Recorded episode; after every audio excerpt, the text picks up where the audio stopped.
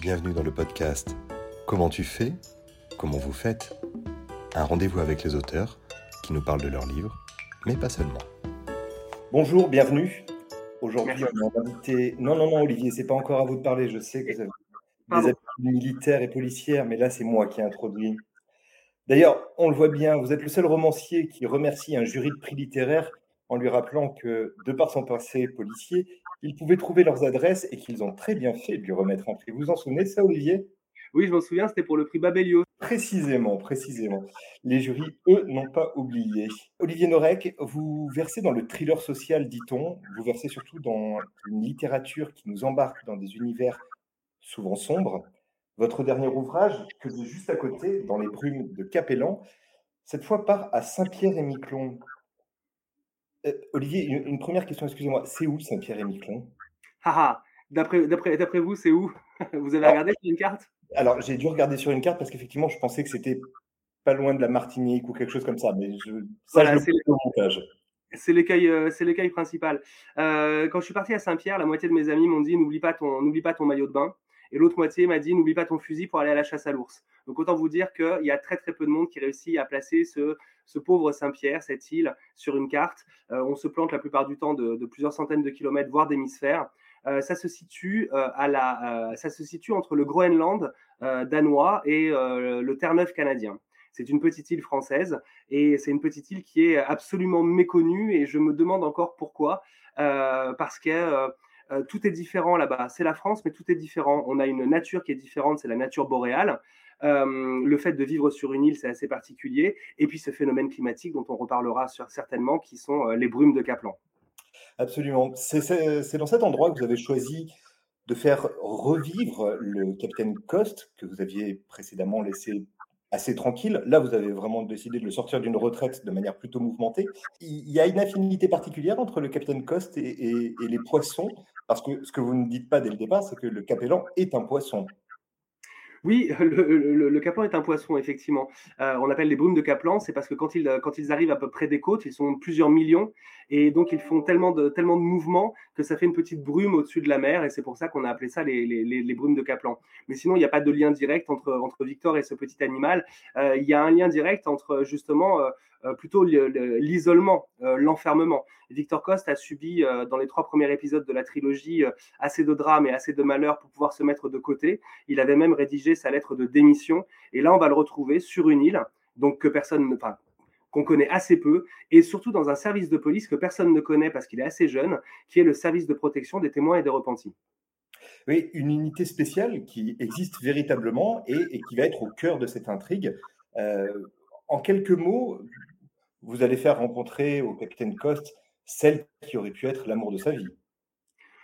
Oui, c'est possible. Alors déjà, l'amour de sa vie, il en a déjà un. hein. C'est, euh, c'est la petite légiste qu'il a abandonnée à Paris, qui s'appelle Léa Marquand. Euh, en fait, plus que l'amour de sa vie, il va rencontrer son double. Il va rencontrer sa, il va rencontrer une personne qui a peut-être les mêmes, les mêmes failles. Euh, mais bon, ils n'ont pas vécu les mêmes choses, évidemment. Mais à un moment dans le roman, euh, il dit, il dit, il dit qu'on, qu'on tombe de 20 mètres ou de 200 mètres, le résultat est le même, on se brise.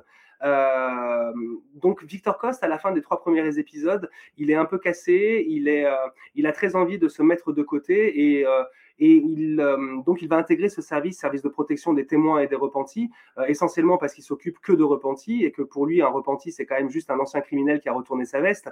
Donc il n'a pas ce sentiment d'être responsable de sa sécurité et ça lui va très bien parce qu'à la fin de l'épisode 3 de, de- de- de- des aventures de Coste, qui s'appelle Surtension, il va perdre un membre de son équipe. Et ça, c'est une, ça, c'est une blessure, euh, c'est une blessure euh, qui n'est pas soignable pour lui. Donc, s'occuper d'anciens salauds ou de salauds qui ont retourné leur veste, ça leur va très bien. Sauf que dans protection des repentis et des témoins, il y a aussi le mot témoin.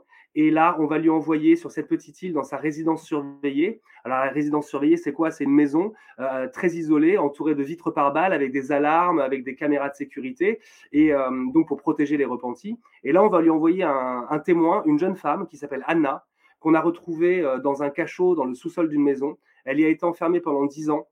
Et euh, elle est la seule à avoir des informations, elle est la seule survivante, euh, et, à, et, à, avoir des informations sur ce monstre qui court toujours et qui a déjà fait euh, 10 victimes. Donc elle est la seule à permettre de pouvoir l'arrêter, mais comme il est toujours dans la nature, elle est aussi en danger. Donc on va l'envoyer sur cette île, on va l'envoyer dans cette résidence surveillée, Et à un niveau de réalisation, c'est très intéressant parce que c'est l'histoire d'une jeune femme qu'on a retrouvée enfermée dans un cachot, dans un sous-sol. Et pour l'aider, pour la sauver, on va l'enfermer sur une île et encore plus, on va l'enfermer dans une résidence surveillée. Et le job de ce flic, qui lui aussi a une carapace euh, très très lourde, une carapace de protection, le job de ce flic, ça va être de réussir à faire retourner métaphoriquement cette jeune femme dans ce cachot pour qu'elle lui raconte les dix années qui sont passées, pour que peut-être il réussisse à trouver une trace, un indice, une information qui va nous permettre d'interpeller le monstre. Mais c'est donc une femme qu'on a trouvée dans un cachot, qu'on remet dans un autre enfermement, en face d'un flic qui a une énorme carapace, alors qu'elle aussi, elle a aussi une énorme carapace. Et donc, pour se comprendre, pour s'accepter, pour s'adopter, ils vont devoir tous les deux faire tomber la carapace. Et en faisant tomber leur carapace, évidemment, la première chose qu'on découvre, c'est le cœur. Et c'est à savoir qui sera blessé dans cette, euh, dans cette relation. Oui, alors c'est pas tout à fait le petit prince avec une histoire d'apprivoiser des renards. En non. pas vraiment, hein, on est d'accord. En revanche, il y a quelque chose qui est assez fulgurant. Dans une précédente interview, vous avez parlé d'une écriture de polar à l'aveugle. Euh, vous avez également mêlé ce sujet de la brume. Et puis, ce criminel, je n'en dévoile pas trop, mais il a une certaine faculté à prendre l'identité de ses victimes. Si j'associe les brumes dans mon imaginaire un peu malsain, euh, la brume, c'est le vampire. Ce type qui va chercher des identités, c'est aussi une manière de prendre le sang. Il y a quelque chose de particulier autour de ce thème vampirique dans le livre euh, c'est surtout euh, autour du thème de la seconde chance, de la repentance, des pages blanches. Euh, c'est le thème, c'est un thème assez universel qui, qui, qui, qui, dit de manière assez simple, quelle que soit la, profondeur du trou dans lequel vous êtes, il y a une possibilité de remonter, mais, mais ça ne vient que de vous et ça ne viendra que de vous. après, c'est aussi autour du thème de l'enfermement. Euh, on va réaliser que la plupart des personnages ont été à un moment donné enfermés, même les, personnages secondaires, et que de cet enfermement, ils ont entreaperçu une seconde chance et qu'ils ont pris cette chance. Euh, c'est, ça n'est pas qu'une histoire de, ça n'est pas qu'un roman policier parce qu'en fin de compte, les romans policiers simples, moi, m'ennuient un peu. Il y a un flic, un assassin, et à la fin, le flic arrête l'assassin. J'ai besoin qu'on raconte plus. Et là, c'est vraiment, c'est vraiment une reconstruction. C'est vraiment, euh, c'est vraiment le thème de, le thème de la seconde chance et le thème du courage qu'il faut avoir pour s'offrir une seconde chance parce qu'il n'y a personne d'autre euh, que vous-même pour vous sauver en fin de compte. Absolument, parce que Anna, finalement, dans sa captivité de, de victime, et Coste, lui, dans son espèce de refuge, euh, il y a ce double mélange enfermement-captivité, d'un côté pour se protéger du monde extérieur, mais aussi de l'autre pour dissimuler ses mensonges, cette captivité, elle a quelque chose, pour l'un comme pour l'autre, d'assez sécurisant. C'est ça, ça peut être les deux. C'est à la fois sécurisant et c'est à la fois un enfermement. Et c'est euh, sur ces deux sur ces deux tableaux que je vais jouer parce que euh, la vraie question qu'on va se poser, sans en dévoiler trop, c'est euh, de quelle manière elle était réellement enfermée dans ce cachot et de quelle manière elle est réellement sauvée chez le capitaine Coste. Et si en fait, plus vous vous approchez de la vérité, plus vous vous en, plus vous en éloignez, et plus vous pensez comprendre les personnages, et plus en fait, ils vous échappent, que ce soit vraiment des deux côtés de la barrière. Alors maintenant que je sais que Saint-Pierre et Miquelon est une île, il y a une question qui est fatale. Vous avez forcément mis les pieds là-bas. Cette dimension insulaire, l'île est un personnage à part entière. Cette dimension insulaire, comment est-ce que vous, vous l'avez vécue? Alors oui, oui, je suis allé sur place parce que comme j'étais un flic de terrain, je suis un auteur de terrain et que je n'aime pas trop les romans où on ressent que c'est un roman Google Earth ou Wikipédia, un roman pour lequel, euh, pour lequel euh, l'auteur n'est pas, n'est pas allé sur place et n'est pas allé vivre les choses. Euh, je suis un piètre inventeur, mais je réussis à retranscrire les choses, donc j'ai besoin de toucher, de goûter, de voir, de, vivre les émotions. souvent, on parle de, la manière de, jouer des acteurs américains et des actrices américaines en parlant de, de l'acteur studio. Ben, en fait, on va aller chercher les sentiments à l'intérieur du ventre des acteurs pour pouvoir jouer les rôles. Ben, moi, c'est la même chose. J'ai besoin d'aller sur place et j'ai besoin de vivre les choses pour pouvoir les retranscrire.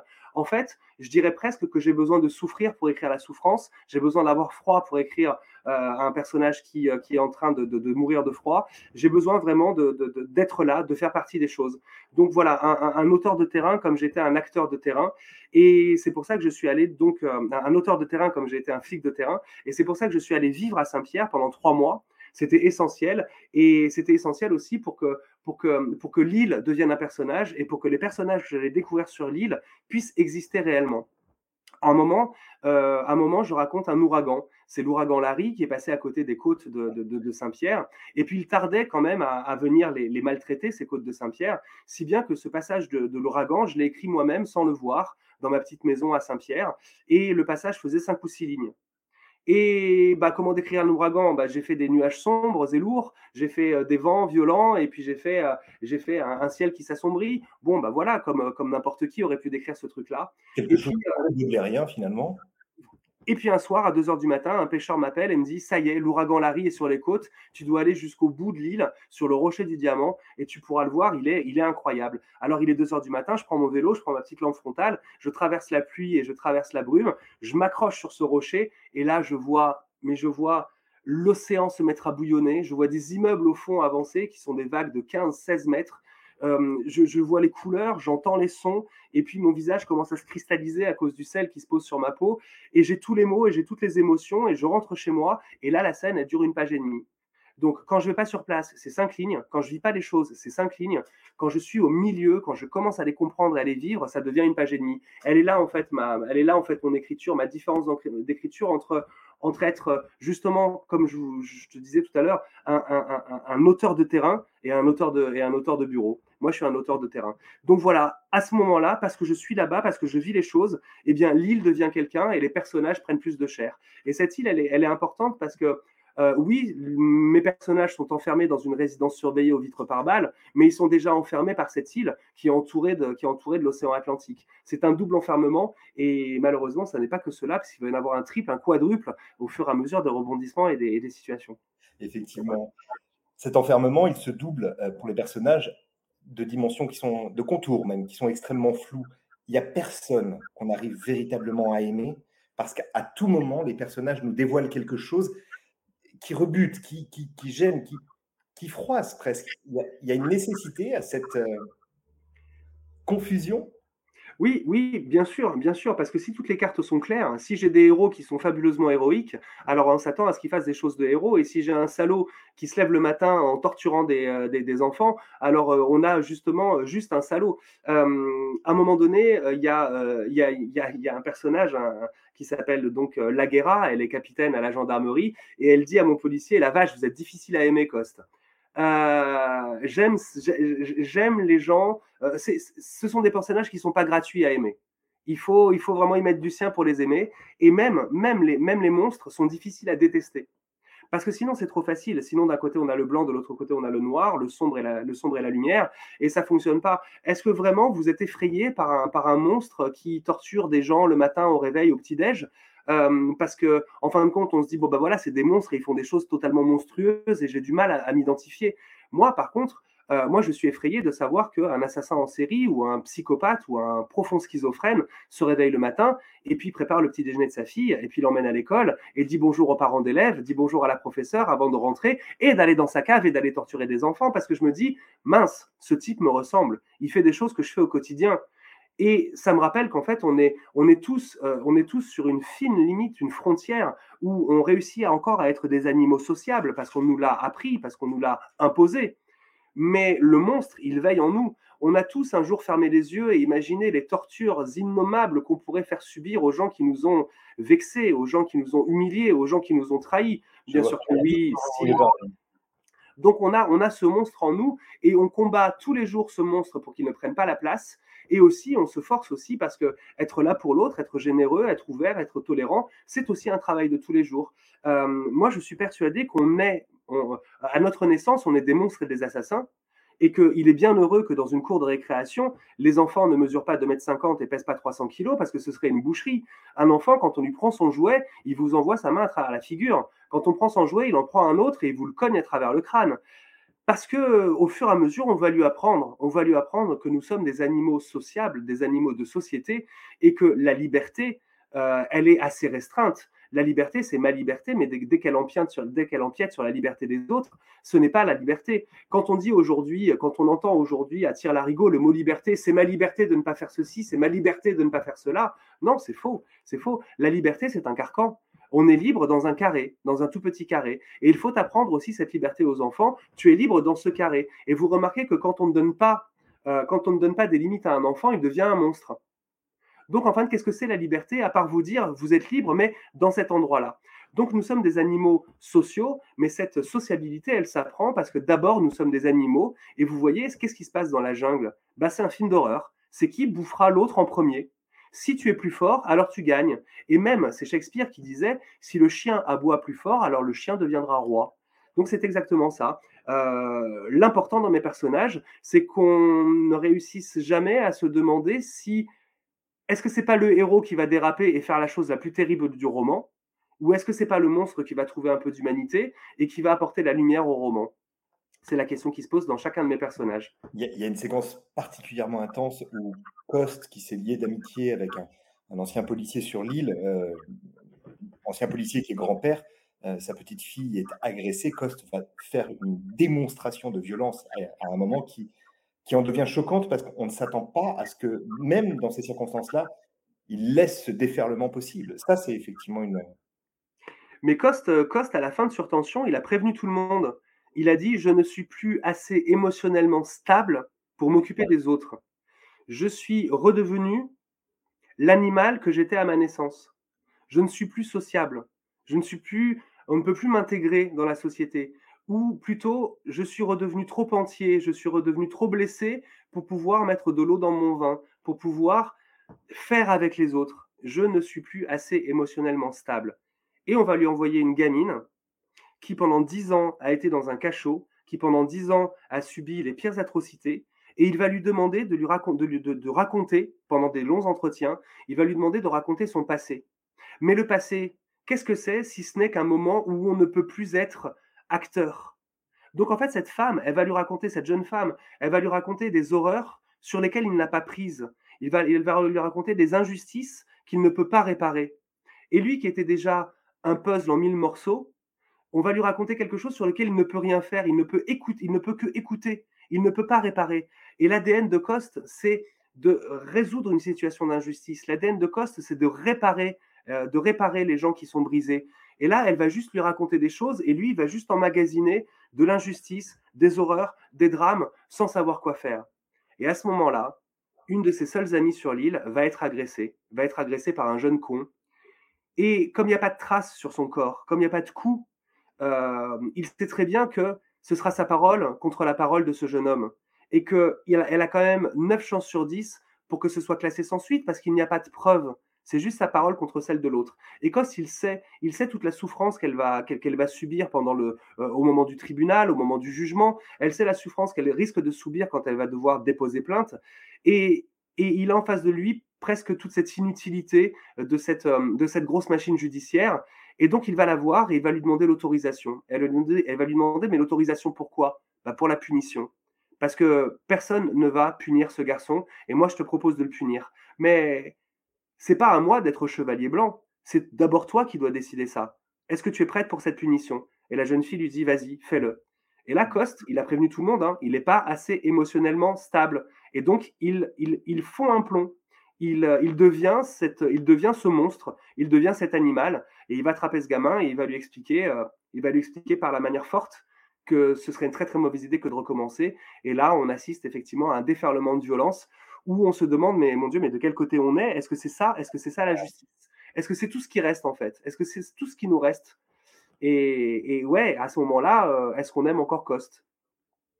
C'est ce qui est dingue parce que au sortir de la trilogie, effectivement, il avait tout à la fois cette, cet épuisement et puis ce désintérêt total. En fait, le personnage était tel qu'on l'avait nous suivi dans ces trois ouvrages, il était mort. Et dans les brumes des capellans, il y a une forme de résurrection pour lui. Qui passe de, cette violence naît quelque chose de nouveau. Ou plutôt, ça recolle avec un ancien, un ancien lui? Ouais, c'est une sorte de Big Bang. Du chaos, euh, du chaos naît, euh, du chaos naît l'univers. Et c'est dans ce chaos qu'il va se retrouver en fin de compte. C'est-à-dire qu'il va, falloir, euh, il va falloir qu'on le pousse à bout. Il va falloir que, il faut arriver à son point de rupture pour se découvrir enfin.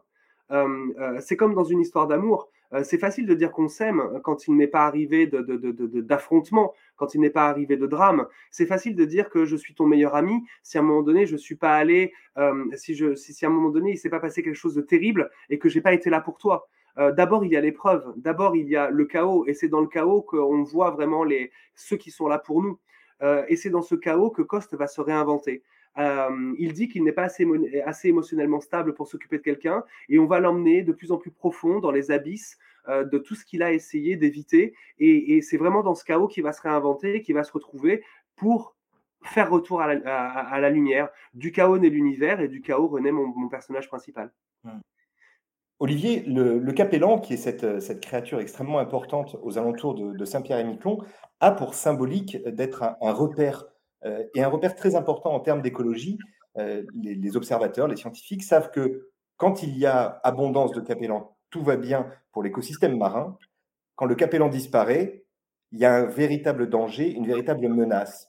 Alors, dans Impact, il y avait cette question du terrorisme vert, on en avait longuement parlé ensemble.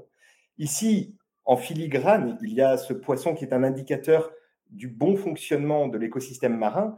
Euh, il y a toujours ce prolongement, cette nécessité, même symbolique, même en filigrane, de parler des thèmes sociétaux.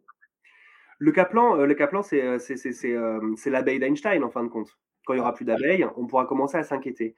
Tu es juste en train de me demander si cette fibre écologiste a une raison d'être là dans ce roman et si elle me tient depuis le roman Impact. Et moi, je vais te dire qu'à partir d'aujourd'hui, tout est écologie. Et que je ne pense pas qu'on puisse que parler d'avenir sans parler d'écologie. Euh, et en plus de ça, euh, j'ai vraiment besoin, moi, que mes romans ne soient pas qu'une affaire de police, un flic arrête l'assassin à la fin. Il faut qu'il y, ait, euh, y ait quelque chose à raconter. c'est toujours important. Dans Code 93, c'était les trafics des chiffres de la criminalité pour que, le, pour que le 93 rentre dans le Grand Paris. Dans Territoire, c'est les collusions entre les délinquants et les politiques pour tenir une ville. Dans Surtension, c'est l'état catastrophique des prisons et de la justice. Dans, Impact, c'est l'écologie. Dans Entre deux mondes, c'est euh, la manière dont on a accueilli euh, les réfugiés dans la jungle de Calais. Dans Surface, cette, cette fliquette défigurée, c'est un roman sur la reconstruction.